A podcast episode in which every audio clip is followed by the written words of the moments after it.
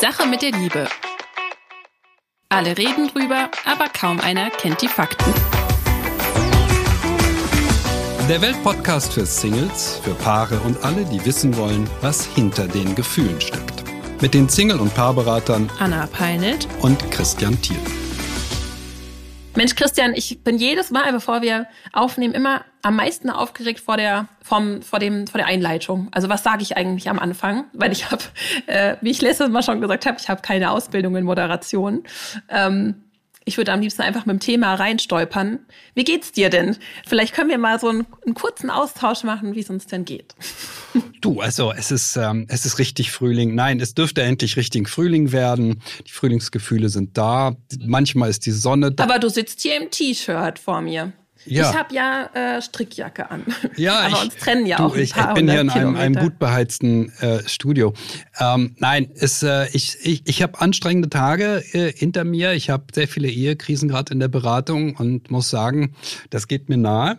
Auch wenn die gerade nicht oder noch nicht untreu sind. Ein paar hat die Untreue bereits äh, gestanden.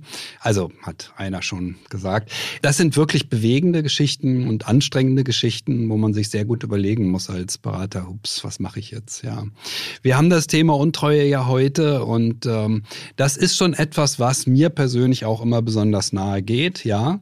Denn dann steht äh, die gesamte, das gesamte Beziehungsmodell auf dem Prüfstand.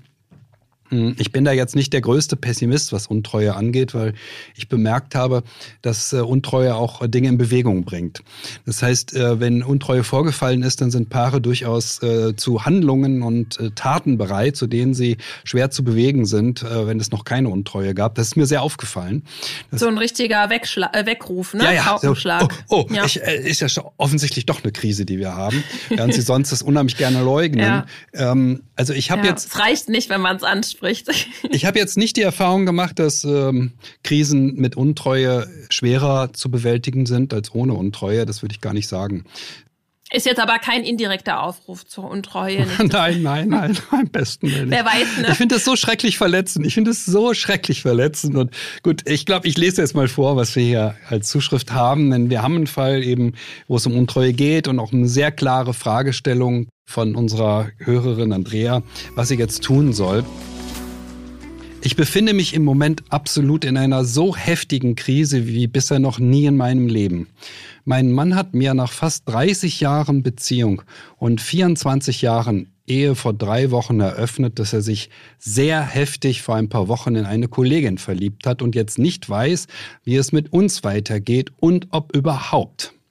Mir hat es den Boden unter den Füßen weggerissen. Wir führen schon sehr lange eine Fernbeziehung, da er bei der Bundeswehr ist. Jetzt trifft er sich unter der Woche an seinem Dienstort mit ihr und ich bin wirklich sehr erschüttert darüber, wie schnell er diese Beziehung intensiviert, obwohl er sagt, dass das mit uns beiden, wir haben auch zwei Kinder, ein gemeinsames Haus und hatten einfach auch einen gemeinsamen Lebensplan, dass das mit uns beiden für ihn noch nicht beendet ist. Rein rational würde er sich immer für mich entscheiden, aber der Kopf ist momentan ausgeschaltet. Ich habe mit großem Interesse eure Podcast-Folgen über Untreue und Affären gehört und das macht mir ein bisschen Hoffnung, dass diese wahnsinnige Verliebtheit nicht in einer dauerhaften Partnerschaft endet. Andererseits verletzt es mich jeden Tag so sehr, wenn ich weiß, dass er bei ihr ist. Ich weiß nicht, was ich machen soll. Ich liebe ihn. Ich würde alles tun, um unsere Ehe zu retten. Aber mit jedem Tag, der vergeht, tut es mehr weh. Ich fürchte, er wird sich nicht entscheiden können. Wahrscheinlich werde ich jetzt erstmal den Kontakt komplett zu ihm abbrechen, einfach damit ich ein bisschen zur Ruhe kommen kann und nicht mehr so leiden muss. Könnt ihr beide mir da etwas raten? Was ich jetzt noch nicht als gesagt habe, es steht hier noch das Alter. Sie ist 47, ja. Und sie hat ja gesagt, 30 Jahre, fast 30 Jahre zusammen, also seit wahrscheinlich dem 17. Lebensjahr. Das ist auch was ganz Besonderes. Das ist ja nicht mehr so häufig, ja, bei Partnerschaften.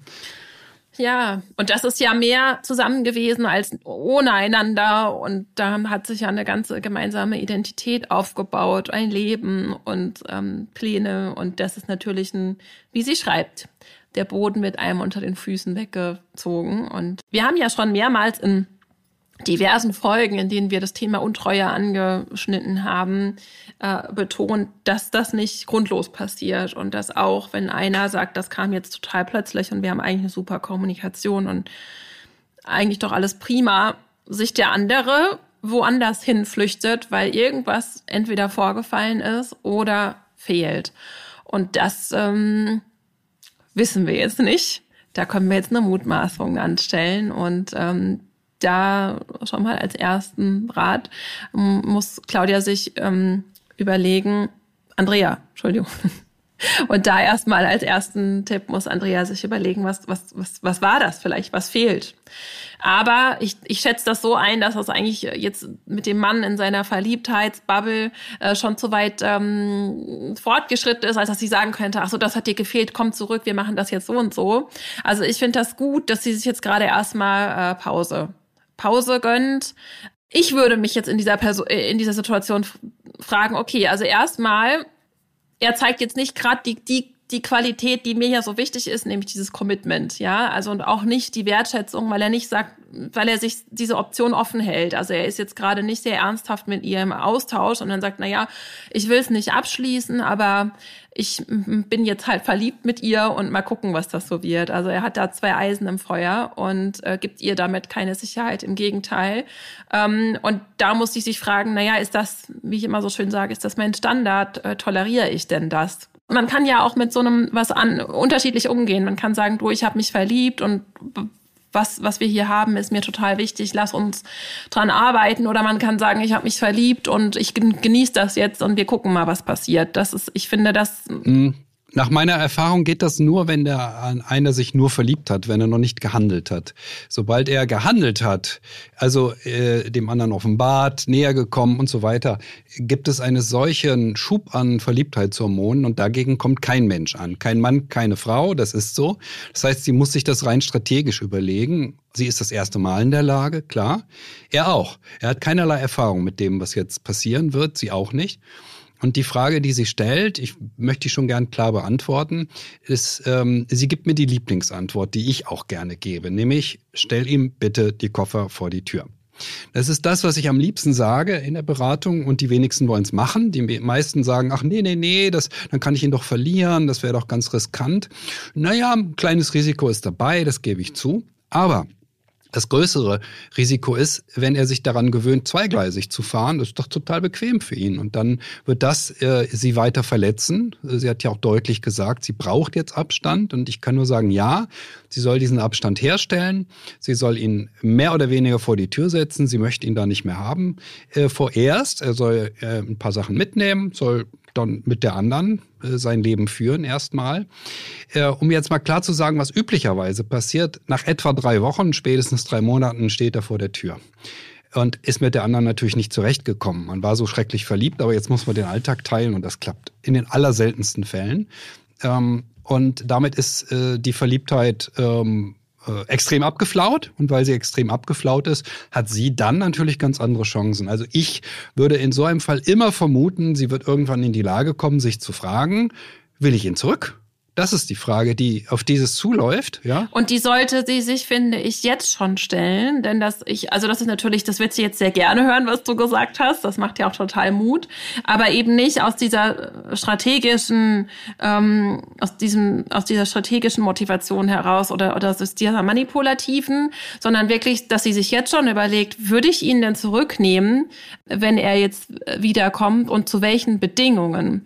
Denn es braucht ja hier auch wirklich ihre Klarheit dass sie, dass sie auch weiß, ähm, das ist keine Neediness von mir. Ich mache das jetzt nicht, weil wir schon so viel haben, sondern weil ich wirklich mit diesem Mann auch zusammen sein will und bin später auch bereit, die Vorwürfe loszulassen und ich und und ich bin mir das wert, als ich mache das jetzt, damit er wiederkommt. Ich finde, das ist ein, noch so eine andere Motivation, ja, also ihn aus Liebe heraus zurückzuwollen, nicht aus Bedürftigkeit und jetzt in die Innenschau zu gehen, sich diese diesen Weckruf auch wirklich zunutze machen, ihm die Koffer vor die Tür stellen und jetzt Dinge zu tun, die ihr gut tun, äh, sich Selbstliebe schenken, sich selbst behandeln wie ein Goldstück, sich Wert zu schenken, äh, sich ihren Wert selbst zu signalisieren, sich die Dinge zu geben, die ihr auch in der Partnerschaft vielleicht gefehlt haben und sich, sich wirklich einen Wert zuzuschreiben ähm, damit sie dann aus einer, aus einer gestärkten Position heraus, wenn er dann wieder vor der Tür steht, sagen kann, okay, ich möchte oder ich möchte nicht. Weil das bringt sie langfristig ja wirklich in diesen, in den, in die, ich mache jetzt gerade so mit der, mit den Händen, mir fehlen die Worte, in diese Position der, der, ähm, der, ja, der Bittstellerin, der Wartenden, der nicht auf Augenhöhe. Das wäre jetzt so mein Zusatztipp.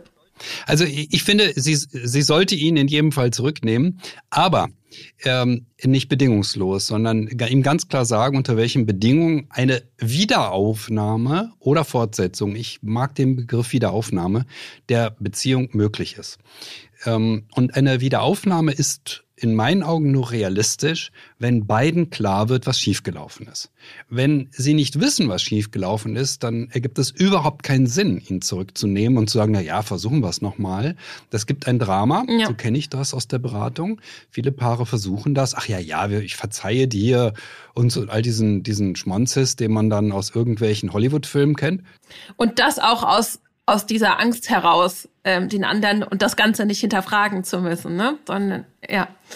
Mhm. Wenn es wieder Stabilität kriegen soll, dann braucht es in meinen Augen zwei Dinge. Erstens müssen beide verstehen, wie es zu dieser Untreue gekommen ist, über die Unzufriedenheit. Er war unzufrieden. Ähm, warum war er unzufrieden? Warum hat er nichts gesagt? Warum hat er nicht den Mund aufgemacht? Er hat einen, ja, er hat genügend, äh, genügend Worte gefunden, einer anderen Frau Komplimente zu machen, aber er hat nicht genügend Worte gefunden, seiner Frau zu sagen, du, ähm, mir geht's nicht so gut mit dir. Das ist einfach bodenlos. Ja, das ist wirklich, wirklich bodenlos. Ich kann es immer nur so sagen.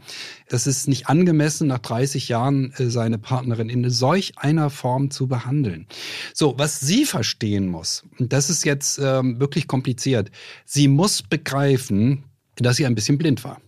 Sie, es gab Anzeichen dafür. Es gab Anzeichen dafür, dass irgendwas nicht stimmte und die hat sie nicht sehen wollen. Das ist eigentlich, also in der Beratung wirklich immer der Fall. Immer wenn ich solche Fälle habe, zeigt sich irgendwann, ach, da hätten wir es dran sehen können. Das heißt, das Paar war nicht realistisch genug. Es hat aneinander vorbeigelebt. Ach, na ja, das ist so, doch, doch, wir, ja, wir sind noch ein ganz gutes Paar, ja. Das ist deshalb so wichtig. Nicht, weil ich ihr jetzt die Schuld in die Schuhe schieben will, gar nicht, sondern weil, wenn sie wieder vertrauen will, dann kann sie das nur, wenn sie sich relativ sicher ist, beim nächsten Mal wird mir das nicht passieren. Ich werde sofort merken, da ist was. Das ist das Entscheidende, was ich also in der Beratung immer wieder betone. Wir müssen verstehen, was wir selber dazu beitragen können, damit wir es beim nächsten Mal verstehen, wenn wir uns voneinander entfernen und ansprechen können und sagen können, du, ähm, hier, hier stimmt irgendwas nicht zwischen uns beiden. Dann sind ihre Aussichten, dass sie ihm nochmal vertrauen kann, ungleich höher, als wenn jetzt irgend so ein, ja, ich verzeih dir Spielchen gespielt wird. Das, das ist, das, das hat nichts geklärt ja. und deshalb ist das dann auch so anfällig für weitere Krisen und die Innenschau auch zu nutzen, für welche oder die gemeinsame Reflexion, was sind denn die Bedürfnisse, die ich dir nicht erfüllt habe. Also der Betrug, der von meiner Seite, wie, wie wir ja schon mehrmals auch gesagt haben, einem, so einem Betrug geht ja auch ein kleiner Betrug voraus. Nicht jetzt zu sagen, dass das ähm, gerechtfertigt ist, was hier widerfahren ist, aber wo es sozusagen mein Anteil dessen, dass mein Mann sich bei mir nicht ganz mehr wohl und zu Hause und erfüllt äh, erlebt hat und auch ehrlich zu sein, ja, ich, ich mich wahrscheinlich auch nicht ähm, sonst hätte ich mich ihm gegenüber auch wieder anders verhalten.